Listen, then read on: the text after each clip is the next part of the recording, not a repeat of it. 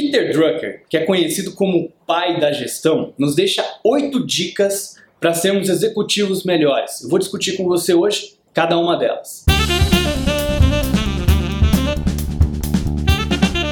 Primeira dica do Drucker é que os bons executivos eles fazem aquilo que precisa ser feito em vez de fazer aquilo que eles querem fazer. Parece uma coisa óbvia, mas isso é muito importante, porque esses executivos eles estão sempre focados em fazer o que for necessário para atingir as metas da organização, para gerar mais resultados, para gerar mais lucros, independente de aquilo ser uma atividade confortável, agradável, de ser o que ele é melhor em fazer, de ser o que ele gosta.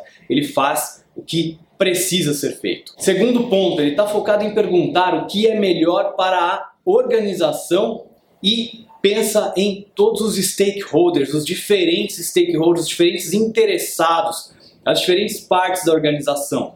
Por exemplo, os fornecedores, os clientes, os colaboradores, os parceiros e todas as outras partes, os acionistas que tiverem também interessadas de alguma maneira, que fizerem parte do ecossistema da empresa. Então ele não está preocupado simplesmente em fazer as coisas para si, mas ele está preocupado em agregar para todos esses stakeholders. Terceiro ponto importante, eles desenvolvem planos de ação, eles criam estratégias, eles definem táticas, eles pensam em como eles vão sair, de onde estão agora, para chegar num cenário futuro que é a visão deles de onde a organização pode chegar. Quarto ponto, eles se responsabilizam por suas decisões. Executivos são tomadores de decisão, eles decidem, fazem escolhas o tempo todo. Toda escolha, como a gente sabe, acaba sendo também uma renúncia. Eles se posicionam e eles assumem responsabilidade pelas decisões que eles tomaram, justamente porque são decisões bem pautadas, são decisões bem fundamentadas. Errar, falhar, faz parte desse processo todo mas eles tomaram decisões bem tomadas, bem pautadas por fundamentos por isso, eles se responsabilizam por suas decisões. E não só se responsabilizam, como o próximo ponto é que eles também se responsabilizam por comunicar essas decisões, por manter a empresa toda alinhada, por manter a empresa toda comunicada. Eu lembro de uma história que eu ouvi uma vez de um CIO que ele disse o seguinte: no final do ano, quase no Natal, o nosso CEO disse assim: pessoal, precisamos resgatar o nosso valor corporativo do ano. E o CIO disse: caramba, mas eu nem sabia que a gente tinha um valor corporativo do ano. Isso já estava no final do ano. Então, não adianta você, como executivo, traçar milhares de metas, pensar em missões, valores, princípios e não comunicá-los para as pessoas, não deixar todo mundo na sua empresa alinhado de acordo com isso. Os bons executivos, eles se preocupam e se responsabilizam por comunicar suas estratégias, suas decisões. O sexto ponto é que eles focam em oportunidades em vez de focar em problemas. Eu sei que isso pode parecer clichê, mas é verdade. A gente pode encarar a mesma situação como um problema ou como uma oportunidade.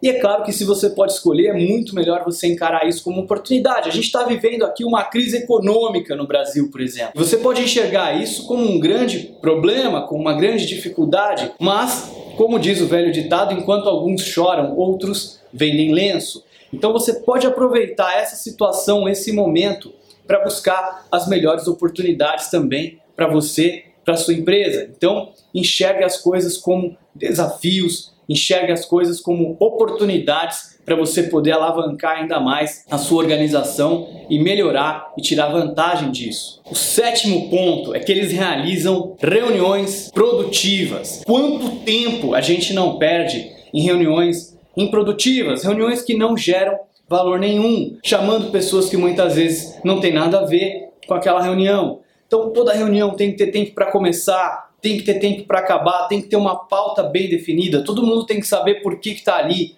qual é a responsabilidade que ele tem e preparar bem para que possa respeitar o tempo de todo mundo e poder ser o mais objetivo e direto possível naquela reunião. Executivos passam muito tempo em reunião e saber saber liderar uma reunião e saber fazer reuniões produtivas e ensinar as outras pessoas também a serem produtivas e objetivas nas reuniões é uma das características que faz grande diferença para um executivo, segundo Drucker. E o último ponto é que eles pensam e dizem nós ao invés de eu. Esse é o oitavo ponto. Nós em vez de eu. E isso, pessoal, porque ninguém faz nada sozinho. Ninguém faz nada sozinho. Um executivo precisa de muita gente para conseguir realizar as coisas. Precisa da sua equipe de vendas, precisa da sua equipe de produto, do seu time de marketing, enfim, não sei exatamente qual que é o seu negócio, qual que é o seu contexto, mas é impossível que um executivo consiga fazer alguma coisa sozinho. Ele precisa de pessoas que vão ajudá-lo e ele precisa pensar sempre nessas pessoas, em como envolvê-las. E tudo que a gente falou anteriormente, de certa maneira, tem a ver com isso. Ele se preocupa em comunicar, ele se preocupa com os stakeholders, a gente falou lá no início. Então ele não pensa no eu, ele está pensando sempre no nós, ele está sempre levando em consideração o time dele, a equipe dele e como todo mundo tem um papel importante para que aquelas metas, para que aquele plano possa ser executado com sucesso e para que as coisas realmente aconteçam. Então é importante não focar apenas no eu, mas sim pensar sempre no nós, lembrar das outras pessoas e de como cada um é importante no processo todo, de como cada um pode ter um papel fundamental para que as coisas aconteçam da melhor maneira possível. Então essas foram as oito dicas do Peter Drucker, que é o maior guru de gestão para que você possa ser um executivo melhor. Espero que você tenha gostado. Deixa o seu comentário aqui se você está vendo no canal do YouTube, se você optou por ouvir o podcast pelo iTunes, não esquece também de deixar o seu review do podcast. Muito obrigado e até o próximo episódio.